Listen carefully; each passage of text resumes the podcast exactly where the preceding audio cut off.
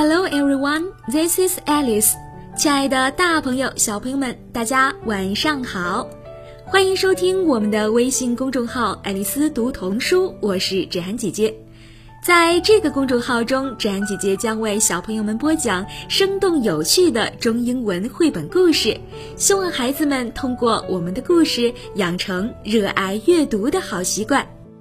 小朋友们，我们在电视上经常看到西方的社会名流，特别是英国的王室和贵族出境时常常戴着帽子。比如说，英国的女王伊丽莎白二世，她从登基以来大约戴过五千顶帽子，并且几乎每一套服装都有一顶相配的帽子。那么，你知道为什么英国人这么钟爱帽子吗？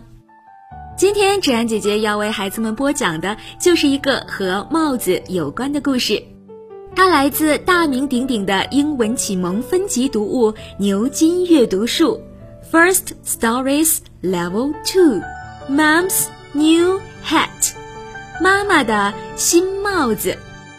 那在今天之前呢，芷安姐姐已经为孩子们播讲了《牛津阅读树》中的七个故事。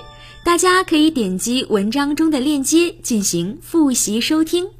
好啦，接下来让我们赶快开始今天的故事吧。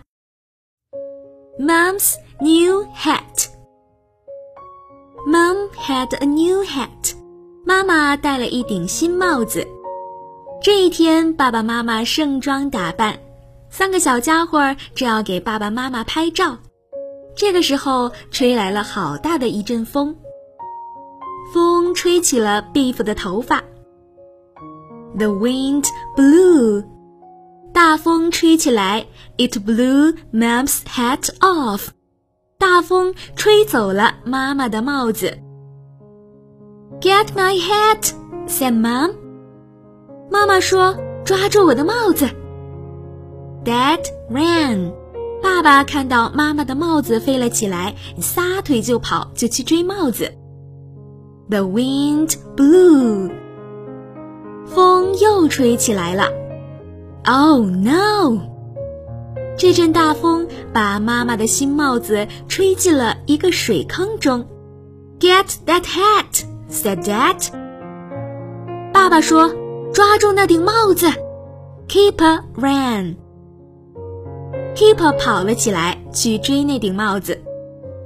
The wind blew。 非常不巧的是，这个时候又来了一阵风。Oh no！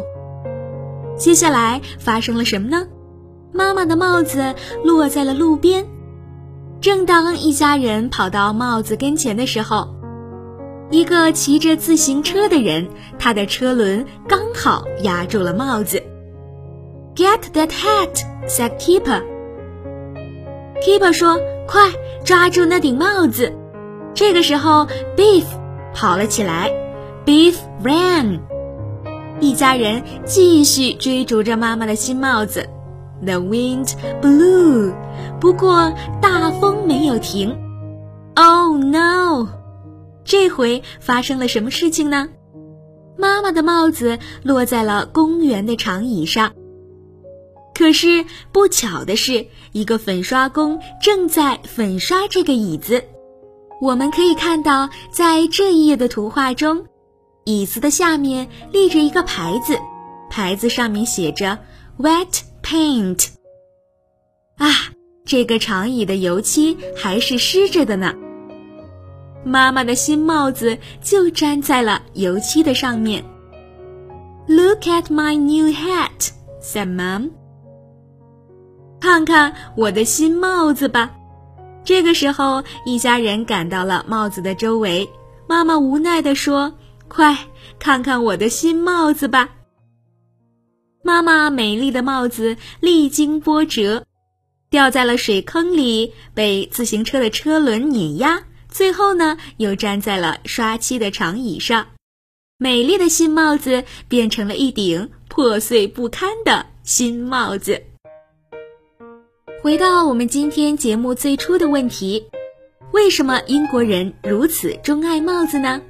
其实不仅是西方，在我国的古代呀，戴帽子也是权力和地位的象征。那在欧洲呢，帽子更是成为了自由合法公民的标志。在十七世纪的时候，帽子的身份象征变得更加的明显。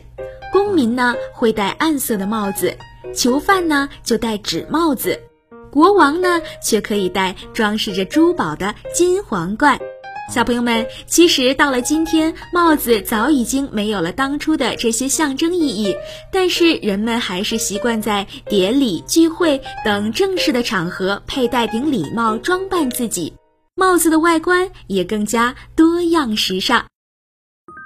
小朋友们，你喜欢戴帽子吗？是草帽、礼帽还是鸭舌帽呢？那么，在听完了今天的故事以后，芷涵姐姐也有几个小问题要考考认真听故事的小朋友。Question number one: How did Mom lose her new hat? 妈妈是怎么掉了她的新帽子呢？Question number two: Why do you think Beef has a camera? 为什么你会认为 Beef 有一个照相机呢 ？Question number three. What funny things happened to Mom's hat? 妈妈的新帽子经历了哪些有趣的事情呢？Question number four. What has happened to you on windy days? 正在听故事的你在大风天有过什么样的遭遇呢？ 那通过今天的这个故事，芷安姐姐希望孩子们着重掌握的是什么叫做物主代词。比如说，绘本中的妈妈在央求爸爸追帽子的时候，特别用了 “get my hat”，“get my hat”。这里面的这个 my 就是物主代词，也叫做人称代词所有格，它的意思就是表示我的。表示物品所属的状态。那在英语中呢，物主代词是有人称和人数的变化。这种用法在汉语的语境中区别并不明显，希望小朋友们可以慢慢的体会一下。在这一方面不是很清楚的小朋友们，可以参照文章中的物主代词表格进行学习哟。好啦，今天的故事就为孩子们分享到这里啦。Okay, guys, that's all for today. See you next time. Bye bye. 如果你喜欢听芷涵姐姐讲故事，别忘了点击文末的再看，支持芷涵姐姐哟。如果你想下载收听我们的故事，可以到爱丽丝读童书的同名荔枝电台、喜马拉雅、蜻蜓电台进行下载收听。我们下期节目再见。在那大海的彼端，一定有空梦的呀，做最温柔的梦，盛满世间行色匆匆，在渺茫的时空，在千百万人之中，听一听心声，一路不断失去，一生将不断。